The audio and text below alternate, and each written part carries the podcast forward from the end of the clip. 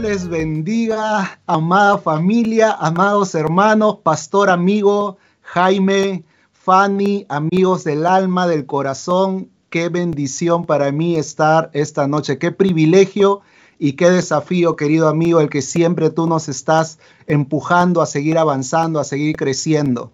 Para mí es un tremendo honor, tremendo privilegio ser parte de Conexión 2022 y como me decías hace unos días atrás, vamos a estar en conexión siempre. Por favor, llámame aunque sea para cargar los cables o para acomodar algo por ahí en la música, pero quiero estar siempre en conexión porque es un tiempo maravilloso, es un tiempo siempre que la presencia de Dios nos está enseñando algo nuevo, nos desafía, nos refresca. Me encantó muchísimo el mensaje del pastor Chris nos ha desafiado a todos, creemos que Dios tiene algo maravilloso por delante, creemos con todo el corazón que lo mejor de Dios está por venir. Yo le doy gracias al Señor. Está, veo a 56 personas conectadas en este instante y para mí es un tremendo gozo, sinceramente. Transmitir desde este pequeño rinconcito de mi casa eh, en una pequeña calle aquí en Lima, Perú para las naciones. Es un tremendo privilegio saber que mucha gente de muchos lugares nos está viendo en esta hora y poder conectarnos, como bien dice nuestro amado pastor Jaime. Y la mejor conexión no es una red social, la mejor conexión no es el wifi o el internet, la mejor es la sangre de Cristo, la mejor conexión es el Espíritu Santo que habita en cada uno de nosotros y que nos une en ese amor fraternal los unos con los otros. Así que muchísimas gracias, pastor y amigo Jaime. Ah, al igual como nuestro pastor Chris estaba mencionando sobre un poco de su historia, yo también comencé desde muy chiquito sirviendo en la casa del Señor. Por ejemplo, este este pequeño set un poquito medio improvisado, lo han hecho este, mi equipo de producción personal. hablo de mi familia, hablo de mi esposa, de mis hijos, que tremenda bendición, sinceramente, es poder trabajar en el reino de Dios junto a tu familia. Yo te animo a que eso sea uno, uno de, de las cosas que puedas llegar a realizar y ver activa tu familia juntos, sirviendo en la presencia del Señor, amando la iglesia. Y muchas gracias por eso y por este momento. Así que quiero comenzar mi tiempo, quiero, quiero también ser fiel en, en, la oportunidad y en el tiempo que nos están dando. Ah, y la verdad es que yo tenía un poquito de temor de cómo comenzar esta pequeña plática, esta pequeña charla, eh, eh, con ustedes. Pero después de escuchar los tremendos desafíos que el pastor Chris nos ha lanzado a cada uno de ellos, ese, temor se, se disipó prácticamente por completo. Y yo te quiero comenzar hablando justamente sobre este primer punto, esta primera eh, cosa que el Señor ha puesto en mi corazón, que hace un tiempo atrás yo lo leí en la palabra de Dios, yo pensé sinceramente que era que era eh, un dicho popular, que era algo así como, como un refrán, pero no, está escrita en la palabra de Dios en Eclesiastés 7:10. Eclesiastés 7:10 dice, no digas que todo tiempo pasado fue mejor. Hay una versión que dice, no añores viejos tiempos, no es nada sabio. Dios mío, a veces nosotros estamos tan enganchados en el tiempo anterior, en el tiempo pasado, que a veces nos quedamos anclados ahí. Quizás en algún momento uno puede tener recuerdos y darle gracias a Dios por el tiempo que ha pasado, por el tiempo que ha, podido vivir, en, donde ha transicionado de, de su crecimiento espiritual, ministerial. Pero lo que no nos es permitido a nosotros como la iglesia verdadera de Jesucristo es a quedarnos anclados en el tiempo pasado y no seguir avanzando. Lo maravilloso del Señor está en que Él ha preparado un camino grande para cada uno de nosotros. No es su plan que nosotros nos estanquemos y nos paralicemos por diferentes circunstancias, sino que nosotros sigamos avanzando, sigamos creciendo. Por eso es que la Biblia dice que la senda del justo es como la luz de la aurora que va en aumento hasta que el día es perfecto. Cuando llegaremos a esa perfección, Dios nos va a guiar y nos va a llevar. Que no nos desesperemos porque no vemos esa perfección, pero sí nosotros andemos cada paso, día a día, encaminados hacia ese plan hermoso y perfecto que Dios trazó. Nosotros podemos ser imperfectos, pero el plan de Dios es perfecto. Nosotros podemos estar cometiendo algunos errores, pero el Señor va a redimir nuestros errores y nos va a hacer alcanzar cosas mayores y cosas gloriosas. Yo tengo mucha esperanza, amados hermanos, en la iglesia que Dios está levantando. Yo tengo mucha esperanza en mi corazón que Dios está haciendo algo maravilloso, algo nuevo y esto no es selectivo, esto no es para algunos lugares, algunos, eh, algunas iglesias como que tienen más renombre, como que son más famosas o más conocidas. Esto es para toda la iglesia de Cristo, para todo aquel que anhela y ama a Cristo. Estar siempre de rodillas delante de su presencia es la iglesia, pero también estar con los brazos abiertos hacia la gente, a generar puentes de, de conexión, hacia las personas, hacia el mundo que necesita siempre escuchar un mensaje de paz, de amor, de esperanza. Y ese es el mensaje del Evangelio. Y, eh, eh, y, esto es algo que nosotros debemos tener claramente en nuestro corazón. No añoremos viejos tiempos. Gracias a Dios por lo que Dios nos ha permitido vivir. Gracias a Dios por lo que Dios nos ha permitido experimentar. Muchos pastores de mucha trayectoria, de muchos años atrás, qué tremenda bendición, porque realmente son, son grandes siervos de Dios, gigantes en la fe, que Dios les, los ha levantado para allanar un camino que ese camino tiene que continuar más adelante con la siguiente generación. Yo anhelo y creo en una iglesia multigeneracional. Yo creo que Dios va a utilizar a todos, niños, adolescentes, jóvenes, adultos, ancianos, a todos. Todos y cada uno son importantes y son necesarios. No está en el plan de Dios rechazar a ninguna generación, que está actualmente siendo parte de la iglesia, está en el amor y en el plan de Dios que nosotros nos unamos todos. Cada uno tiene una parte importante que desarrollar y que dar, que aportar para el crecimiento del reino de Dios. Así que, amado mío, amada mía, no no tomes ningún tipo de prejuicio, ni pretexto, ni nada en tu mente que te pueda limitar para lo maravilloso que viene por delante en la presencia del Señor y para la iglesia de esta generación. Amo a los jóvenes. Actualmente estoy trabajando en el ministerio juvenil de mi iglesia local y para mí es un enorme gozo poder ver a esta nueva generación avanzando, creciendo, madurando en el Señor no quizás no 100% perfecta, pero sí amando de todo corazón la presencia de Dios, queriendo ser cada vez más parecidos a Jesús. Y yo creo que hay muchos, en muchos lugares del planeta, de América Latina, que tienen ese corazón, ese, esa intención de hacer las cosas no para gloria personal, no para que mi nombre sea conocido, no para que mi ministerio se levante, sino porque Dios me plantó en este lugar y Dios me llama a ser luz y a ser sal en este lugar, en este momento y para mi generación. Entonces, eh, Eclesiastés 7:10 dice, no digamos que todo tiempo pasado fue mejor porque no hay sabiduría en eso.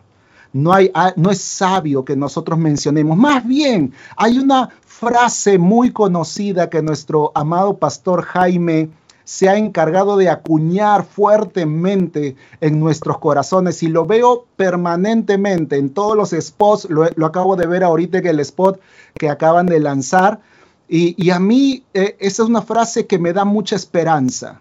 a mí me agrada mucho, creo, creo que está la voz de Dios impregnado ahí. Y esa frase dice, lo mejor está por venir. Y nosotros como iglesia debemos entender que siempre lo mejor de Dios está hacia adelante. Lo mejor de Dios está ahí, juntamente con, nosotros que vamos avanzando, vamos creciendo, vamos dando pasos y pasos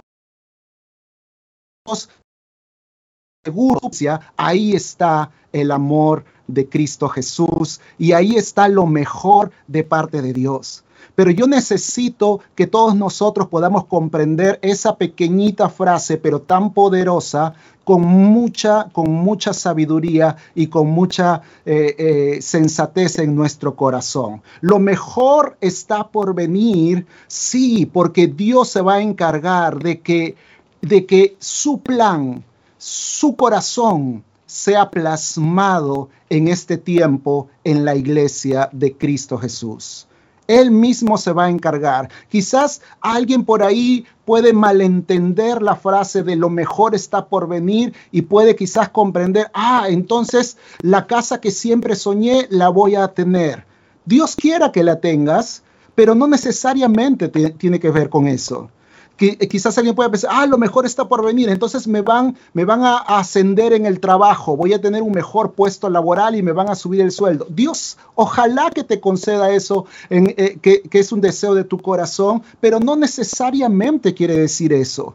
Lo, mejor está por venir, no es lo, lo, que, lo que nosotros estamos queriendo personalmente, eh, solamente en un nivel básico. Lo mejor está por venir quiere decir que el corazón de Dios, el plan de Dios, lo que Dios diseñó para su iglesia está por venir lo mejor de Dios. No nos asustemos por la circunstancia, no nos asustemos por guerras y rumores de guerras en diferentes lugares, controversias, crisis, escasez, subió la gasolina y de pronto cada uno de nosotros en nuestro lugar comienza a preocuparse y a tener cierto temor. No, en la iglesia de Cristo Jesús siempre lo mejor está por delante. Y aunque vengan circunstancias adversas, cosas muy complicadas, cosas muy difíciles, nuestra confianza no está puesta en nuestro entorno, en nuestra realidad, en lo que estamos viviendo a nuestro alrededor.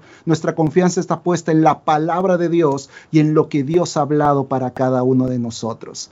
Él es fiel y Él no se va a cansar de guiar y de guardar a su iglesia.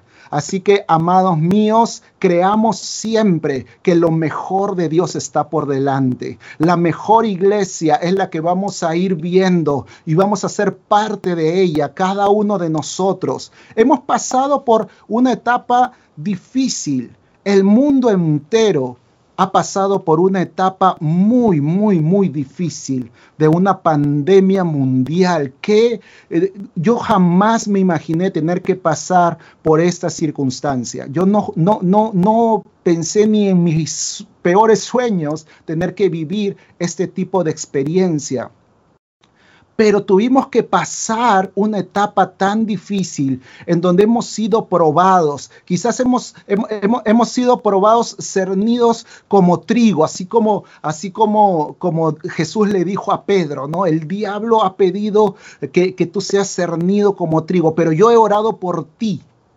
para que tu fe no falte.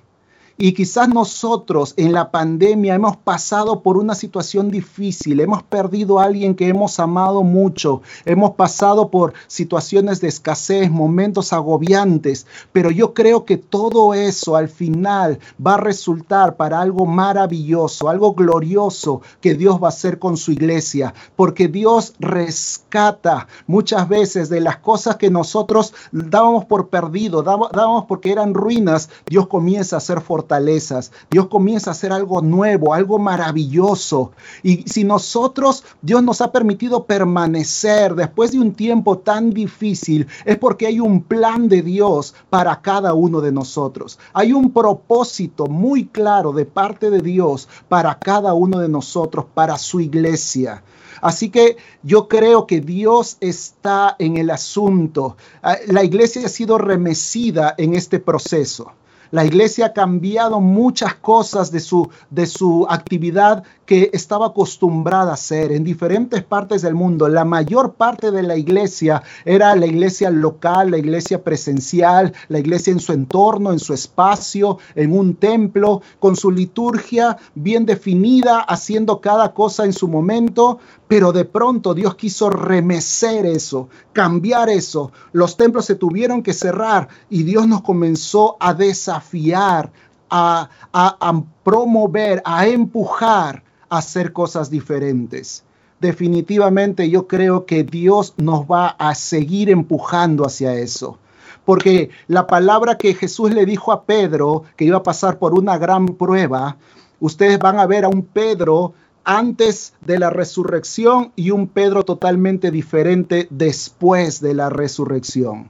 Ustedes van a ver eh, en, la, en la, historia bíblica cómo Dios cambió el corazón de un hombre que tenía mucho temor, tenía mucho miedo, mucha inseguridad, inclusive muy, muy airadamente, violentamente actuaba y reaccionaba, y cómo Dios lo fue tratando y puliendo, y la transición, para mí yo lo veo desde la resurrección hasta el día del Pentecostés, con Pedro, cómo Dios lo transformó y cómo Dios lo cambió. Nosotros estamos en ese proceso, amados. Estamos en ese proceso de transición, caminando justamente por ahí. Y Dios nos va a llevar a un Pentecostés maravilloso, donde su presencia se va a derramar en cada uno de nosotros. Vamos a, experimentar nuevas, eh, nuevas formas en las que Dios va a, señalarnos su voluntad. Vamos a aprender a escuchar la voz de Dios de una manera como quizás antes no la habíamos escuchado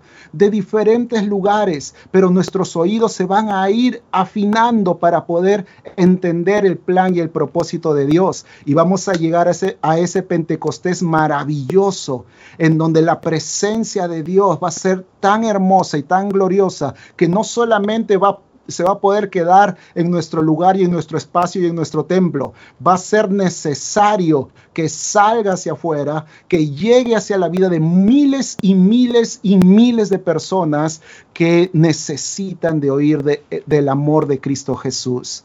Yo anhelo ver esa generación que se levanta creyendo en la, en la palabra de Dios y en la promesa de Dios. A esos Pedros, esos Juan, esos Felipes, esos Jacob, eso es, es, esa gente llevada por la presencia de Dios a hacer cosas maravillosas. Cada uno de nosotros es llamado a impactar en su lugar, en su momento.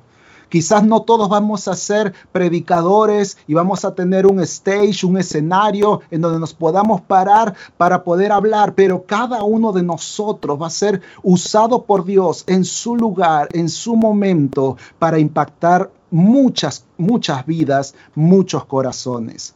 Así que no le tengamos miedo a lo que va a venir por delante, sino más bien eh, ciñámonos fuertemente los lomos, como dice la palabra de Dios, y avancemos seguros a lo que Cristo Jesús tiene para cada uno de nosotros. Yo quiero dejarte en el corazón un texto que el Señor ha desafiado mi corazón, me ha quebrado hace unos días atrás eh, y quiero que se quede también en tu corazón.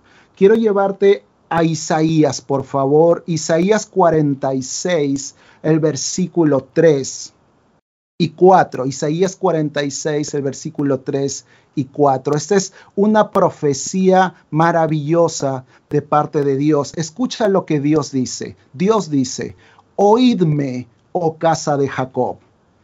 Quizás para mí eso es, eso es oye, oídme, oh casa Emanuel y, no solamente la casa Emanuel o el lugar en donde estamos cada uno de nosotros, sino dice, y todo el resto de la casa de Israel.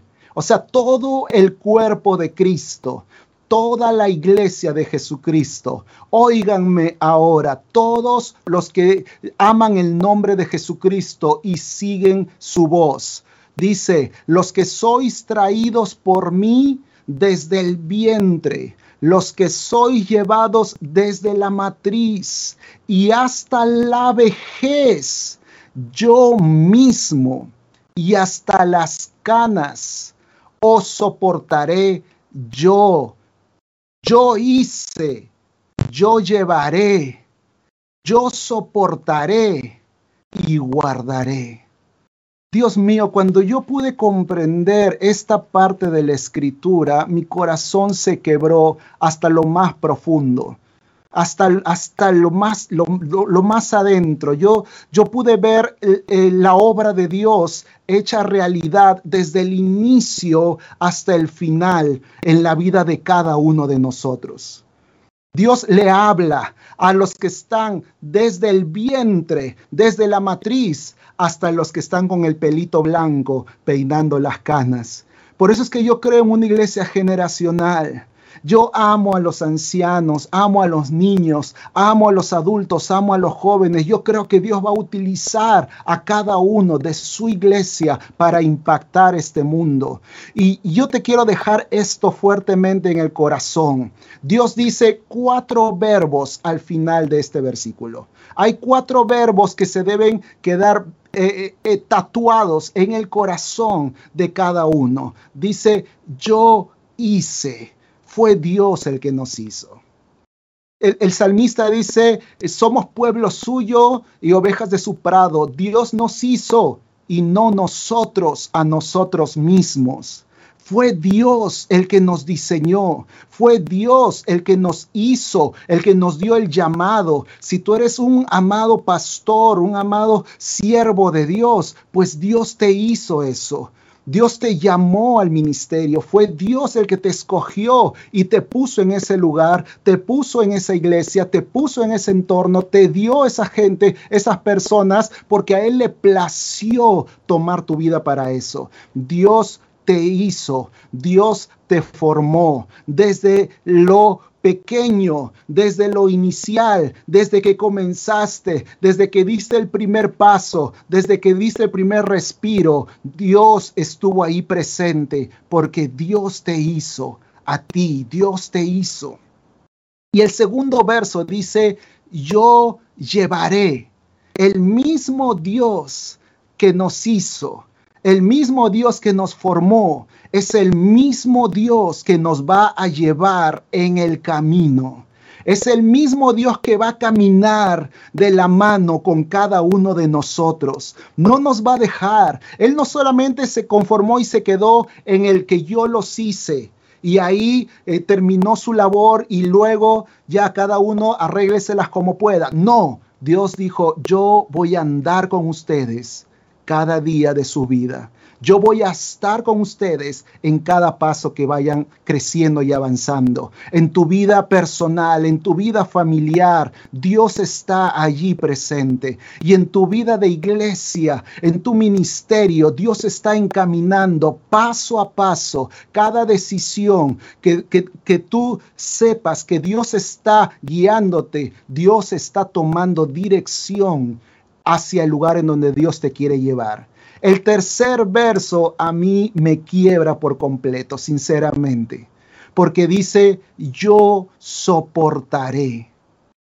¿Y a cuántos de nosotros Dios nos ha soportado? ¿A cuántos de nosotros Dios ha tenido misericordia? ¿En cuántos de nosotros podemos y debemos reconocer que hemos fallado muchísimas veces? Muchísimas veces nos hemos equivocado, muchísimas veces hemos hecho cosas que no debimos hacer, nos equivocamos en el ministerio, nos equivocamos en las decisiones que fuimos tomando, nos equivocamos a veces eh, en, en cosas que sabíamos que debíamos hacer y al final no lo hicimos. Caímos en el conformismo, caímos a veces en la mediocridad, caímos en la pasividad y no, no quisimos seguir avanzando, nos detuvimos, pero la esperanza está en la voz de Dios que dice, óyeme, yo te voy a soportar. Yo voy a ser un, no, no, voy, no voy a ser quien te va a juzgar, no voy a ser quien te va a condenar. No quiere decir que por tus errores vas a salir del ministerio, vas a salir del equipo. Quizás en tu organización muchos puedan criticar tus errores, criticar tus faltas, pero el mismo Dios que te hizo, el mismo Dios que te encaminó paso a paso, es el mismo Dios que va a seguir soportando tu vida y siendo eh, ese, e, e, ese sostén que cada uno de nosotros necesita estar en las manos de Dios para soportarnos, para aguantarnos, para que cada debilidad y cada error, la presencia de Dios siga redimiendo nuestro corazón y nuestro pensamiento, renovando nuestro pensamiento, como nos decía nuestro pastor Cris. Y el último verbo que dice esta hermosa profecía, te recuerdo que estoy leyendo Isaías 46, versículos 3 y 4. El último verbo dice, y yo guardaré. Yo guardaré el mismo Dios que nos fue encaminando, amada iglesia, el mismo Dios que nos fue llevando paso a paso y el mismo Dios que nos soportó en nuestros momentos de mayor flaqueza, es el mismo Dios que nos va a guardar, es el mismo Dios que nos va a cuidar. Él fue el que diseñó su iglesia y las puertas del infierno no prevalecerán contra ella. Si el diablo no puede destruir la iglesia, quiere decir que la iglesia literalmente es indestructible. La iglesia literalmente, aunque el mundo entero se quiera poner en su contra, la iglesia de Jesucristo no se va a detener. Ninguna pandemia va a poder parar la iglesia de Cristo. La iglesia de Cristo va a estar guardada y protegida porque Dios mismo la va a proteger y la va a guardar. Yo quiero que entendamos que este plan que Dios ha hecho, también lo ha hecho para las transiciones. Amado pastor que llevas muchos años sirviendo, amado pastor que, eres una persona de gran influencia, de, de un llamado extraordinario. Y Dios ha utilizado tu vida para gloria de su nombre. No tengas temor del futuro de la iglesia porque el mismo Dios que te llamó al ministerio y que te encaminó en los años de tu juventud y te fue llevando y fue soportando tus debilidades y te fue guardando en todo el proceso, es el mismo que también va a ser con la siguiente generación lo mismo. Qué maravilloso. Es el mismo Dios que también va a ser, va a llamar a la siguiente generación para que continúe la obra, para que lo siga llevando, encaminando, para que lo siga soportando y para que lo siga guardando en todo el proceso. Yo tengo mucha paz en el corazón y mucha alegría. Yo quizás estoy un poquito al medio de, la generación mayor a la generación que recién está comenzando. Yo estoy en la transición, en el medio, y yo me gozo en la presencia de Dios porque Dios está haciendo cosas maravillosas en su iglesia. No tengamos temor de lo que viene por delante. Por último, te quiero dejar en el corazón que nosotros repitamos lo mismo que Dios ha hecho con nosotros. Lo mismo con la siguiente generación.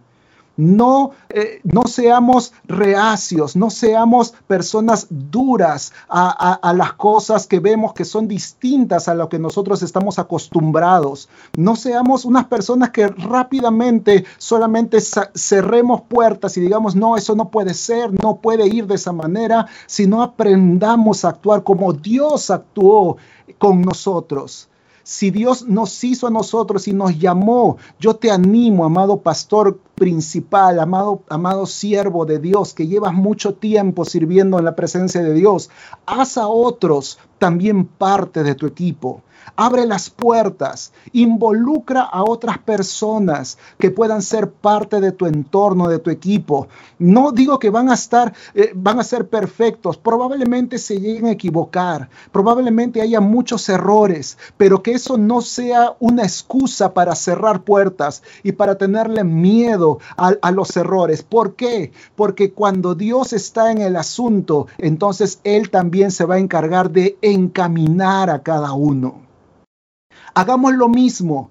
Hagamos parte a la siguiente generación de nuestros equipos. Llevémoslo junto a nosotros, caminemos junto a ellos. No pensemos que la, las generaciones tienen que morir y tienen que pasar y, y, luego ya recién puede venir una siguiente generación a tomar su lugar. Yo no creo eso. Yo creo que Dios está llamando a la iglesia a caminar en unidad, en la generación anterior con la nueva generación, hacer un vínculo, hacer un, hacer un puente, hacer, hacer unidad tan fuerte que eso sea lo que transicione a la iglesia a la siguiente etapa, al siguiente nivel. Así que camina con ellos, llévalos, invítalos a tus lugares en donde Dios te lleva a ministrar, comparte con los jóvenes, hazlos parte de esas ministraciones hermosas y poderosas que, que Dios te está permitiendo hacer, porque de esa manera también ellos se van a alimentar de algo maravilloso del corazón de Dios.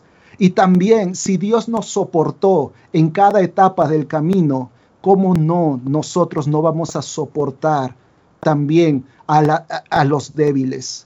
¿Cómo no nosotros no vamos a considerar a las personas débiles como piezas importantes, como decía el apóstol Pablo eh, cuando hablaba sobre el cuerpo de Cristo? Las partes más débiles del cuerpo son las partes más importantes, porque eso también nos pule a cada uno de nosotros, pule nuestro carácter, pule nuestro corazón, nos enseña a amar, nos enseña a soportar. Así que también actuemos con ese mismo amor de reconciliación, de perdón hacia nuestras hacia nuestra generación y hacia la próxima generación. Yo le doy gracias a Dios porque creo que Dios está encaminando a su, iglesia a algo maravilloso, algo tremendo. Por lo tanto, amados míos, en cualquier lugar en donde estén eh, escuchando, si es el Espíritu de Dios el que te está hablando, el que te está moviendo, eh, recuerda, Dios te está llamando hacia el futuro, hacia lo que Dios tiene planeado por delante por delante, hacia adelante, que no haya temor en nuestros corazones, que no haya ese miedo de ahora qué va a suceder, ahora qué va a pasar. El mundo ha sido, ha sido tocado por un virus y quizás eso ha cambiado la mentalidad de muchos de muchas personas. Ya la gente no piensa como antes. La gente ha cambiado su manera de ver su realidad, su entorno, pero para cada necesidad hay una palabra de Dios. Para cada aflicción hay una respuesta de Dios. Para cada situación hay algo de parte del corazón de Dios para tocar esa necesidad y nosotros como iglesia debemos nosotros debemos nosotros corregirla. Amados míos, yo le doy gracias a Dios por este tiempo. Yo le doy gracias a Dios por este tiempo. Así que me gustaría que cada uno de nosotros podamos, podamos tener un tiempo de oración en su presencia y darle gracias al Señor por su palabra.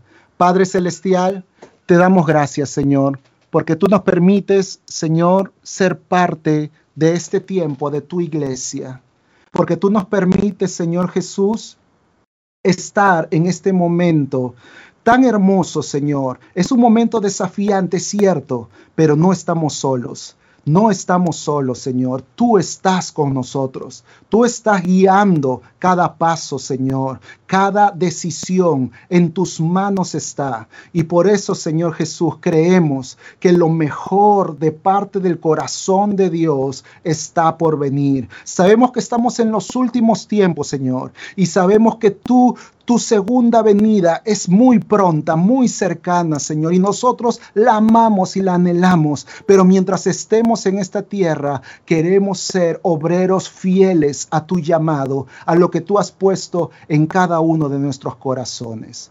Gracias te damos, Señor Jesús. Amén y amén.